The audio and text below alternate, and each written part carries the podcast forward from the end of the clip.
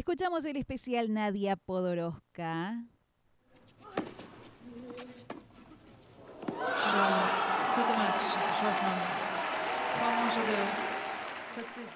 Ayer el Peque Schwarzman y Nadia Podoroska pasaron a semifinales de Roland Garros, así que vamos a dedicarnos hoy un poco al tenis y especialmente a conocer a esta tenista argentina, nieta de ucranianos, que el público en general tenía fuera del radar, pero no Sebastián Torok, periodista de La Nación, que nos contó todo acerca de ella y cómo llegó hasta la semi de Roland Garros que va a jugar mañana frente a Ida Swiatek, la polaca de 19 años.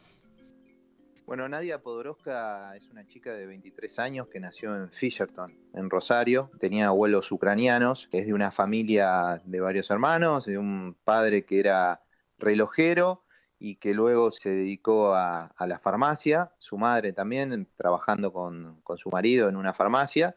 Y es una chica que, bueno, que empezó muy de a poco, empezó jugando en un club en Fisherton, donde se crió deportivamente Lucha Aymar, la mejor jugadora de hockey sobre césped de la historia en la Argentina. Y ella tuvo, bueno, su, evolución, pero también sus limitaciones y sus lesiones.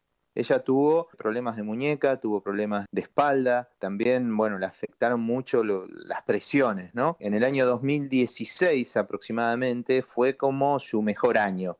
De hecho, ingresó por primera vez en un cuadro principal en un torneo de Grand Slam en el US Open, pero a partir de ahí empezaron las lesiones, empezaron los problemas, tuvo mucho tiempo eh, ausente, tuvo limitaciones económicas, eh, hasta que, bueno, poco a poco pudo ir encontrando un poco la vuelta, encontró también en, distintos kinesiólogos o eh, una suerte de, solución a los problemas que ella tenía, y la gran explosión se produce hace aproximadamente dos años, un año y medio, cuando, bueno, decide viajar a Alicante, a España, hacer base allí, por una cuestión de, beneficio geográfico, ¿no? Los mejores torneos del mundo del circuito de tenis están en Europa o en los Estados Unidos.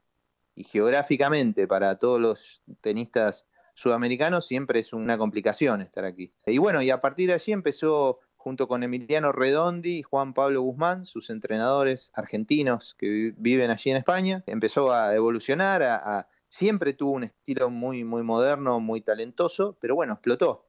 Explotó ya en los Panamericanos del año pasado, en Lima, que fue campeona. Digamos, esta es toda la previa, ¿no? Hasta, hasta este año, por decir de alguna manera. ¿Y qué significa que tiene un estilo moderno? ¿Qué tipo de jugadora es? Es una jugadora que va hacia adelante, que se para bien en la línea de fondo y no atrás, y que ataca la pelota, que toma la pelota ni bien se eleva, que aprovecha la velocidad de, de la pelota que viene de enfrente. Es una jugadora muy creativa, que es diestra, que utiliza mucho el drop, el, drop shot, que tiene un, muy buen revés de dos manos paralelo, que el revés paralelo es quizás uno de los tiros más difíciles del tenis, porque pasa, digamos, por, la zona más alta de, la red, ¿sí? En el centro de la red está un poquito más baja. Y bueno, es una jugadora que tiene muchos recursos y que mentalmente ha hecho un clic hace un tiempo porque empezó a trabajar con un, entrenador mental, un entrenador que es un argentino que les va a parecer curioso, pero es un argentino que es entrenador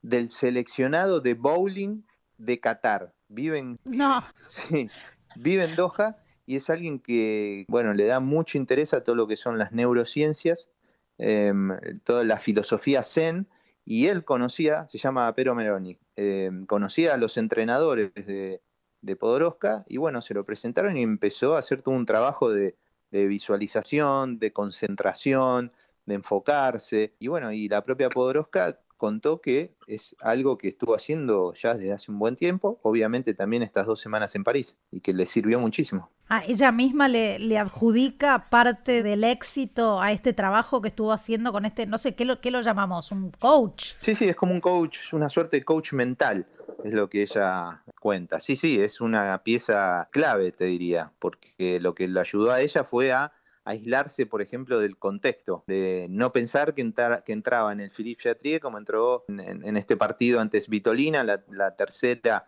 favorita del torneo, sino que, bueno, podría ser eh, que estuviera jugando en Fisherton, en Rosario, ¿sí? Obviamente estamos exagerando, ¿no? Pero a ella le ayudó muchísimo para concentrarse, para enfocarse, eh, para estar positiva, para no quedarse, por ejemplo, en, en, que hay viento. Yo siempre digo que la mente en el tenis es como el músculo más importante, el músculo entre comillas, ¿no? Todos los jugadores del top 50, del top 70, del top 100, les diría, están muy bien entrenados físicamente, tienen muy buena técnica y después lo que hacen la diferencia es lo mental. Y en este camino que hizo Podoroska, desde la quali hasta la semifinal para la que clasificó. ¿Tuvo un cuadro que la ayudó o superó también escollos inesperados, más allá de Svitolina? No, ella ganó su primer partido ante una jugadora del, top 30, que fue en su segunda ronda ante Yulia Putinseva, que es una kazaja que es 27 del mundo. Nadia nunca le había ganado una jugadora del, top 50, inclusive, nunca le había ganado. Y aquí, bueno, se sacó a esa rival de encima muy bien, con mucha autoridad, jugando con, con un gran compromiso. Después, en su partido de tercera ronda, tuvo enfrente a, a una jugadora que se llama Shmildova, que también fue una ex 25 del mundo, hoy ya con otro ranking después a Krechikova en cuarta ronda, que Krechikova fue número uno del mundo en dobles en 2018. O sea, jugadoras con experiencia, con mucha más experiencia que ella. Piensen que Podoroska ingresó en la clasificación de, de, París, aquí en Roland Garros, en el puesto 131, que ya era su mejor posición histórica. Y ya se aseguró entrar en el top 50. O sea, que entrar en el top 50 a vos te permite ya entrar en torneos grandes. Obviamente, mucho más dinero, contratos, eh, mayor responsabilidad, pero es fabuloso y hacía muchísimos años que la Argentina no tenía una top 50. Bueno, sé que hay mucha gente en Argentina viendo, viendo mi partido, siguiéndome, hay mucho el apoyo que estoy recibiendo. Quisiera agradecerles enormemente, para mí es muy, muy importante.